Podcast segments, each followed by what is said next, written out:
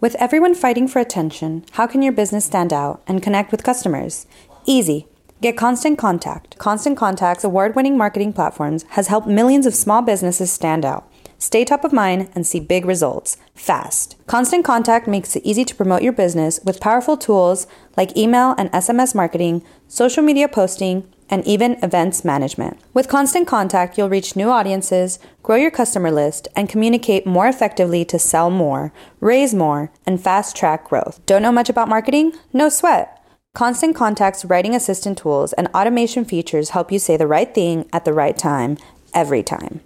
Plus, you can send with confidence knowing your emails are actually reaching your customers thanks to Constant Contact's best in class 97% deliverability rate. I wish I had known about Constant Contact before, especially considering that they tackle any challenge with Constant Contact's expert live customer support. Plus, everything's backed by their 30 day money back guarantee. So get going and start growing your business today with a free trial at constantcontact.com. Just go to constantcontact.com right now. Constant Contact, helping the small stand tall. ConstantContact.com.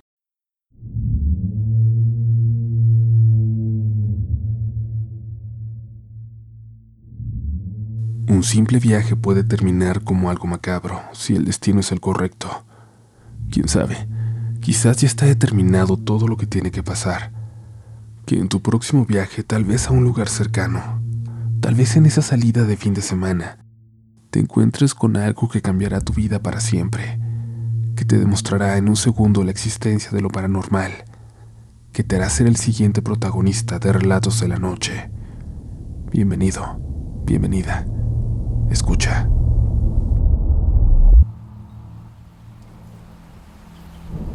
Hola Uriel, hola a la comunidad RDLN. Les saludo desde Colombia. Para ser más específica, desde el norte. Esto te lo digo a ti, pero preferiría estar en el anonimato por razones. Razones que ya contaré en mi historia. Quizás no es de terror o algo tan macabro como aquí se suele compartir, pero ciertamente es algo que me perturba aún después de nueve años. Inició en el 2014, cuando yo tenía 14 años. Con mi familia hicimos un viaje hacia un pueblo que ya había visitado años atrás, un lugar muy pequeño, frío, rodeado por vegetación que te hacía sentir que estabas dentro de un cuento. Sin embargo, aquella ocasión lo visitábamos por un motivo algo triste. Fuimos a visitar a un amigo de mi padre que estaba muy enfermo. Nos quedaríamos con él cerca de un mes, ahí en su casa, ya que era un lugar enorme con muchas habitaciones que por alguna razón no exploré. Supongo que aún estaba en edad de jugar, y en los primeros días en la calle hice varios amigos con los que pasaba la mayor parte del tiempo. Bajábamos al parque del pueblo a jugar o subíamos a las montañas en busca de árboles de mangos. Uno de los chicos, Juan, era el más retraído del grupo, demasiado serio, callado, y con una forma de mirarme que llegaba a incomodarme en ocasiones. A veces solo se me quedaba viendo muy fijamente, casi sin parpadear. Los demás me decían que así era él, que era el rarito del grupo, y yo intentaba no ponerle mucha atención a esos comportamientos. Sin embargo, la tercera semana de nuestra estancia en el pueblo, Juan me invitó a su casa a almorzar. Con algo de nerviosismo acepté y lo que pasó, lo que ocurrió, no sé cómo tomarlo. Si con sorpresa, con terror o fascinación, ustedes juzgarán. La casa de Juan quedaba a solo dos cuadras del parque donde me la pasaba con los chicos. No era lejos de la casa del amigo de mi padre. Pedí permiso y me dejaron ir, y al llegar Juan ya me estaba esperando. Desde dentro de la casa salió un olor muy rico a chicharrón. La mamá de Juan era muy linda conmigo, muy atenta, y ahí en su casa Juan era un chico completamente diferente. Era más sonriente, hablaba mucho y era bastante gracioso. Cerca de donde yo estaba había una habitación donde notaba que había alguien que no salía. La puerta estaba abierta. Cuando nos preparábamos para comer, Juan entró ahí y salió con alguien en silla de ruedas. Una señora bastante mayor, a quien presentó como su abuela. La saludé, pero la señora no me respondió. se quedó pasmada. Sus ojos se empezaron a poner llorosos en silencio. Yo pensé que quizás no veía bien o no hablaba, y me apené pensando que mejor me pondría a comer en silencio sin insistir en saludarla. La señora no me quitó la vista de encima mientras comíamos. Pensé que le incomodaba la presencia de alguien extraño. Cuando por fin terminamos, la señora hizo una señal a Juan. Él se acercó y le dijo algo al oído. Juan entró a la habitación de la que salió con un álbum de fotografías. La señora con un gesto me pidió que me pusiera a su lado. Apenas podía hablar con una voz suave, muy bajita. Me empezó a mostrar las fotos. Me iba describiendo quiénes eran los que aparecían ahí, su familia, su madre, sus hermanos y hermanas. Todo parecía normal hasta que llegamos a, a esa foto. La foto de una joven idéntica a mí. Quiero que me entiendan. No era una chica parecida. No éramos como hermanas. La persona que estaba ahí era yo. La anciana iba mostrándome más fotos y yo iba reconociendo todas las fases de mi vida, desde bebé hasta la adolescencia. Parecían fotos mías que yo nunca había visto, aunque evidentemente eran muy antiguas. No podía hablar. No me salían las palabras para preguntar de qué se trataba hasta que la señora me contó quién era la chica de las fotos. Y yo que pensaba que no se podía poner peor. Me dijo que esa chica, la joven de las fotografías, era su hermana menor, quien murió cuando tenía tan solo 15 años. Una noche una tormenta atacó con violencia aquel pueblo. Ellos vivían a las afueras, muy cerca del cauce del río. El viento sopló con tal fuerza que se llevó el techo de la casita donde vivían, y ella y sus hermanitos tuvieron que salir de ahí para buscar refugio en la casa de algún vecino. Entre relámpagos, tormenta y caos, todos salieron corriendo de la casa, todos excepto aquella joven quien por desgracia había quedado atrapada debajo de una viga de madera muy pesada que había caído del techo. Para cuando los demás hermanos se dieron cuenta de que ella faltaba, la subida del río golpeó la casa llevándosela por completo. Corrieron todos a buscarla. No dejaron de buscar por horas, por días, semanas. En su corazón guardaban la esperanza de que de algún modo su hermana hubiera sobrevivido. Esa esperanza que se acabó cuando los policías les informaron que habían encontrado un cuerpo atrapado entre escombros a varios kilómetros de ahí, entre toda la destrucción que se había llevado el río. El cadáver estaba irreconocible. Había pasado por mucha violencia y ya estaba en descomposición, pero la ropa les hizo saber que era ella, su hermanita. La anciana me dijo que ella no pudo ver a su hermana. No la dejaron. El ataúd en que se enterró estaba completamente sellado para que nadie la pudiera ver así. La abuela, contándome con lágrimas en los ojos, de pronto cambió su forma de hablarme. Me dijo que estaba feliz de poder verme de nuevo, que estaba feliz de que hubiera podido volver al pueblo me tomaba la mano con fuerza y me pidió perdón por haber salido corriendo, por haberme dejado atrás.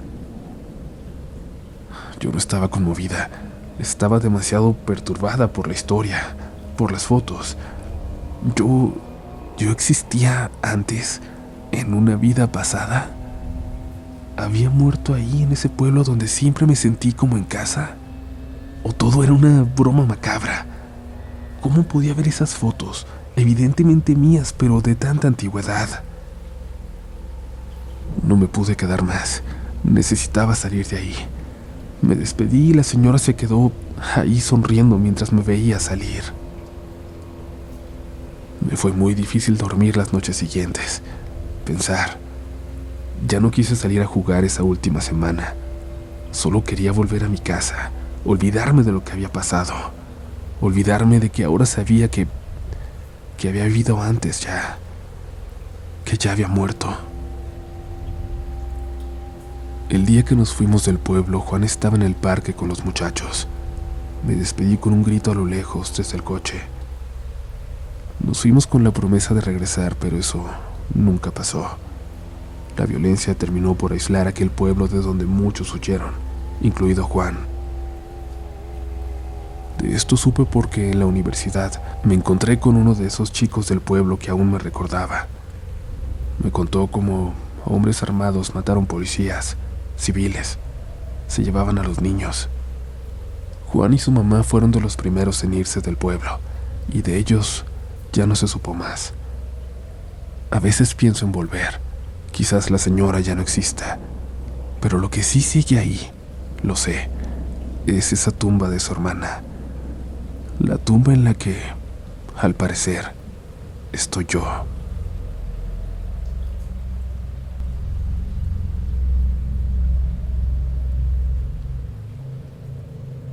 ¿Alguna vez una sesión de historias de terror se ha convertido en la noche en que ustedes viven su propia experiencia, en la que pasan por algo sin ninguna explicación, por un encuentro macabro que se quedará con ustedes por el resto de sus vidas?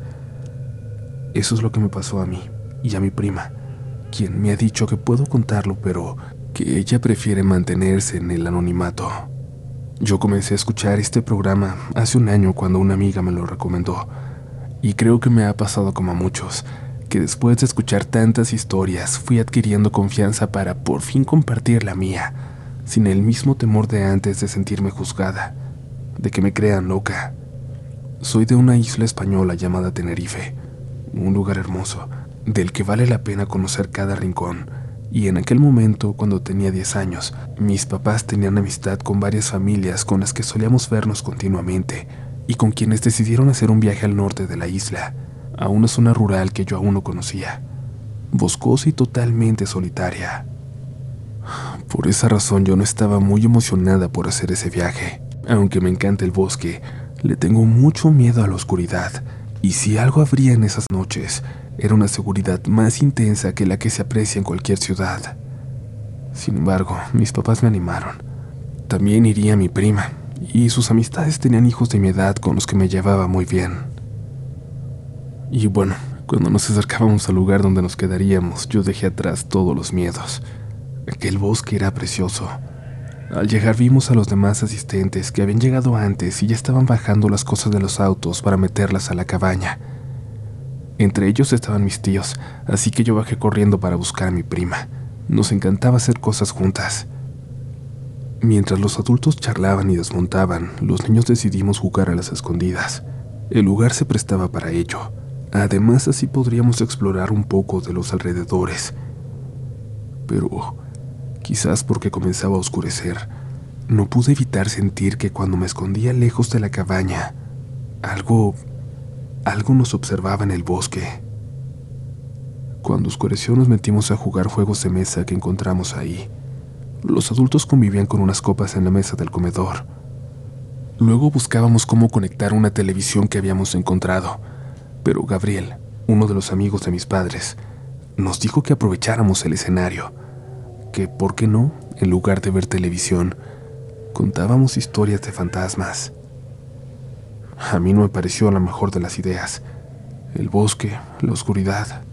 Como les dije, me provocaba miedo Además había niños muy pequeños y no creía adecuado que las escucharan, pero todos quisieron hacerlo. Así que me tocó aguantar. Gabriel inició contándonos una historia que no le dio miedo a nadie, y todos lo abucheamos, y se fue para dejarnos a los niños contando historias. Mi prima contó una leyenda sobre una bruja que tampoco nos dio miedo, y empezamos a retarnos para ver si realmente lográbamos contar algo que nos asustara, que nos provocara terror de verdad. Las historias se fueron haciendo cada vez más fuertes y aterradoras, y cuando casi era mi turno, mi tío se acercó a nosotros. Nos dijo que él tenía una muy buena historia, pero no sabía si estábamos dispuestos a escucharla. Y es que trataba sobre una leyenda que habitaba esos bosques, en los cuales, según la gente de lugares cercanos, lo sobrenatural siempre estaba presente, siempre cerca. Tal vez se atrevió a contarla porque estaba algo pasado de copas, pero aquella leyenda por fin nos asustó. nos asustó en serio. Recuerdo que terminó pidiéndonos que tuviéramos mucho cuidado cuando camináramos por el bosque. Y aunque habíamos estado jugando, bromeando con qué le haríamos al primero que tuviera miedo, al primero que se quisiera ir a dormir, en ese momento todos estábamos tan asustados que preferimos hacer otra cosa. Simplemente dejamos de contar historias y nos entretuvimos haciendo otras cosas hasta que cerca de la medianoche nos enviaron a dormir. Todos los niños compartíamos una habitación con varias literas. Éramos ocho, por lo que hubo algunas peleas para ver quién se quedaba con cuál. Después de un rato de discusiones, los adultos nos ordenaron apagar la luz e intentar dormir. Era tarde y al día siguiente saldríamos temprano de excursión a recorrer el bosque. Siento que tardamos en conciliar el sueño. Solo los más pequeños parecieron olvidar las historias que se habían contado un rato antes. Poco a poco empecé a escuchar incluso el ronquido de algunos, para darme cuenta de que ya era yo la única que quedaba despierta. Me sentí sola. Creí escuchar algo. Algo en la ventana, pero ni siquiera intenté ver hacia allá. Pensé que era el viento. Pero se escuchó más fuerte entonces, y me di cuenta de que definitivamente era un sonido real que iba subiendo de intensidad. Sonaba, sonaba como si alguien estuviera tocándonos la ventana. Intenté ignorarlo, esperando que se fuera solo y así fue. Se cayó. Pero antes de que pudiera quedarme dormida, volvió. Esta vez se escuchaba como si algo rascara la ventana. Mi litera estaba en dirección contraria y daba directo a la pared, así que no alcanzaba a ver desde ahí qué era lo que estaba provocando ese ruido. No me atrevía a moverme. Quería girarme para ver qué había sido, pero al mismo tiempo sentía que lo mejor era no ver. Algo rascó la ventana por varios minutos, como si quisieran llamarme atención, como si quisieran que mirara, que me levantara a ver. Mi instinto me decía que no, que me quedara quieta. Cuando por fin dejó de sonar, respiré aliviada.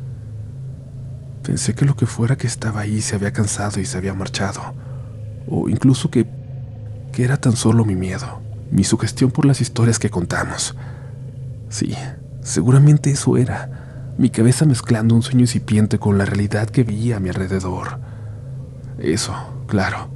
Y la mejor forma de demostrármelo a mí misma era levantarme, ir a asomarme a la ventana, confirmar que no había motivo para tener miedo. Me puse de pie. Mi prima se incorporó en la cama, sorprendida de que yo estuviera despierta también. Julia, tú también lo oíste. Asentí y de golpe todo el miedo volvió. No lo estaba imaginando. Mi prima también lo había escuchado. Quise calmarla diciéndole que seguro era una rama de un árbol, pero ella me recordó que no había ningún árbol cerca de la casa, ni una sola rama que pudiera provocar un sonido así. Le dije que iría a asomarme para ver si veía algo. Que me esperara, pero ella se levantó y me dijo que también quería ver. Llegamos a la ventana y no vimos nada. Solo oscuridad o eso creímos. Mi prima de repente ahogó un grito y me señaló hacia una especie de valla que rodeaba el terreno de la cabaña. Tomé un momento para poder reconocer lo que veía, para encontrarle forma. Parecía una sonrisa en la oscuridad, una sonrisa y unos ojos muy abiertos. Conforme mis ojos fueron adaptándose a la oscuridad, pude ver que era una figura agachada en el piso, escondida, pero en cuanto notó que lo veíamos, se puso de pie de un salto. Creo que nunca he sentido, ni sentiré más miedo que en ese momento.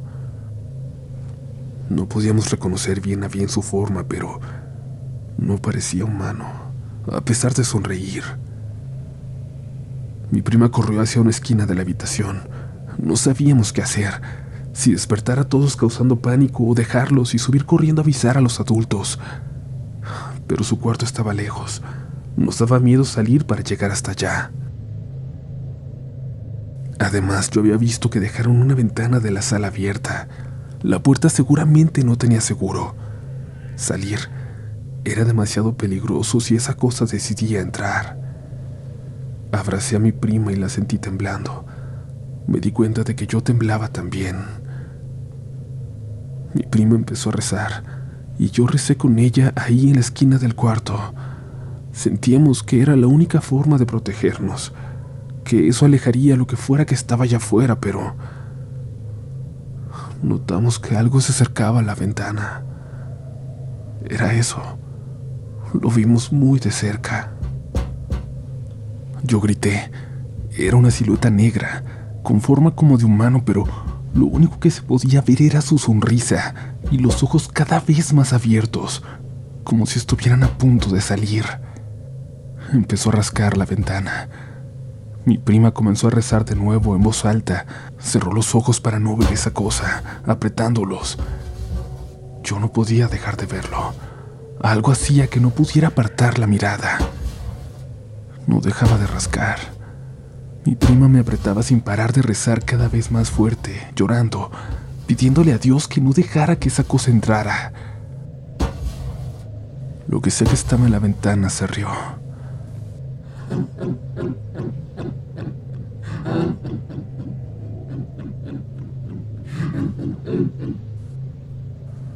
Su voz se escuchaba distorsionada, como si fuera humana, pero como si fuera la risa de cientos. Aún no entiendo cómo no me desmayé, cómo no salí corriendo gritando de ahí. No sé cuánto tiempo pasó, quizás unos segundos que para mí fueron diez minutos hasta que esa cosa se fue. Mi prima y yo nos acostamos juntas hasta que el sueño nos ganó, casi amaneciendo. Cuando nos despertaron le platicamos a mis papás, a mis tíos, a los adultos, pero nadie nos creyó. Se reían y decían que eso nos pasaba por estar contando historias de miedo antes de dormir. Mi prima y yo no pudimos volver a ese cuarto. Dormimos con nuestros papás el resto del fin de semana. Cuando hemos hablado al respecto, mi prima tiene un recuerdo ligeramente distinto que yo. Ella nunca logró ver bien a la criatura. Y cuando se acercó no pudo abrir los ojos. No recuerda esa sonrisa que, muy lamentablemente, yo sí.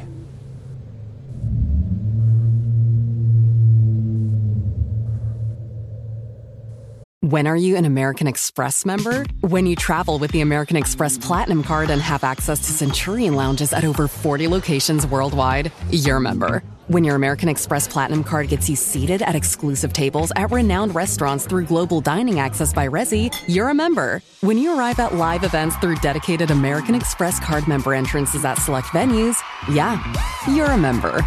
That's the powerful backing of American Express. Learn more at americanexpress.com slash with Amex.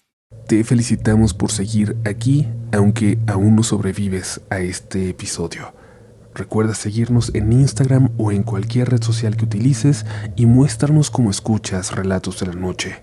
Recuerda que estamos próximos a organizar firmas de libro de Relatos de la Noche. Si ya lo tienes, llévalo para firmártelo y si no, recuerda que en la descripción te dejaremos un enlace a donde lo podrás encontrar. Ya tenemos dos ciudades por ahí en las que vamos a estar próximamente, pero no dejen de decirnos en un comentario cuál es la que deberíamos de visitar, cuál no se nos podría pasar. Pero seguimos porque nos queda una historia más esta noche. Hola comunidad, mi nombre es Noemí González. Vivo en un rancho quizás poco conocido para la mayoría de ustedes, San Cristóbal el Cerrito. Mi hermano trabaja en una central de abastos y su patrón siempre lo manda de viaje a cargar camionetas de mercancía a Michoacán o algunas otras partes de nuestro estado. Esto que voy a contar, tal cual él lo compartió conmigo, le sucedió en uno de esos viajes. Y es que, verán, el 2 de diciembre le festejamos el cumpleaños 19 a uno de mis sobrinos, y después de un rato terminamos contando historias de fantasmas. Mi hermano nos contó esto, y le pedí que me la escribiera para poder compartirla con la comunidad. Este es su relato. Esto me pasó en una de esas veces que me mandaron a Michoacán. Pasaron las horas en el camino y empecé a sentirme cansado. Ya era de madrugada. Sentí como que me quedaba dormido varias veces, así que puse atención para buscar dónde descansar. Poco después alcancé a ver una cachimba, de esas pequeñas construcciones de madera y cartón que ponen al lado de la carretera, ahí donde los traileros pueden comer algo o echarse un café bien cargado para despertar. Se veía abierta. Pensé que me quería bien parar ahí. Estacionados a lo lejos creí ver las siluetas de dos camiones, seguramente con los choferes en la cachimba o durmiendo en ellos. Me estacioné y entré. Solo estaba una señora muy flaca limpiando las mesas llenas de polvo. No le presté mucha atención. Solo pedí un café en la barra a un muchacho que sin responderme ni las buenas noches me lo dio. Me senté en una mesa mirando hacia afuera, mientras de reojo notaba que la mujer seguía limpiando. Una camioneta llegó en silencio y se puso frente a la cachimba. Parecía de esas de robachicos. Nadie se bajó, ni se veía nadie adentro. Yo pensé que era alguien que iba a descansar, pero no. Tan solo estaba ahí frente a nosotros y me dio un mal presentimiento.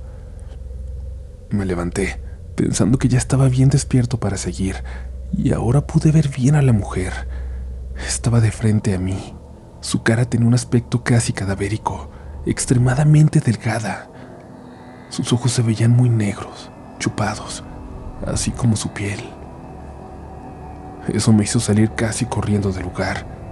Ya no estaban los dos trailers que creí ver al llegar, ni la camioneta que acababa de ver. Lo más extraño es que no se escuchó ningún ruido de motor. Era como si nunca hubieran estado ahí. Subí rápido a mi camión y me arranqué. Ya no paré hasta llegar. Cuando llegué le platiqué a uno del personal que andaba cargando el camión y lo que me respondió me dejó con la piel de gallina. No mames, cabrón. ¿Cómo que te metiste a la cachimba esa? Sí, te digo que ya iba cansado y llegué para tomarme un café, para quitarme un poco el sueño que traía. Le dije, no, no puede ser. Ese lugar lleva cerrado más de cinco años, después de una balacera donde se echaron a los pobres que estaban ahí. Desde entonces el lugar se cerró. No lo podía creer. ¿De dónde salió entonces el café que había tomado? Me quedé pensando. De regreso a casa miré el lugar. Les juro que estaba cerrado. Me frené para ver bien. Las puertas hasta tenían candados y se veía un lugar abandonado, simplemente abandonado por años. Ahora, Siempre que me mandan de viaje y me toca pasar por ahí, ya ni siquiera puedo voltear. No vaya a ser que lo vuelva a ver abierto.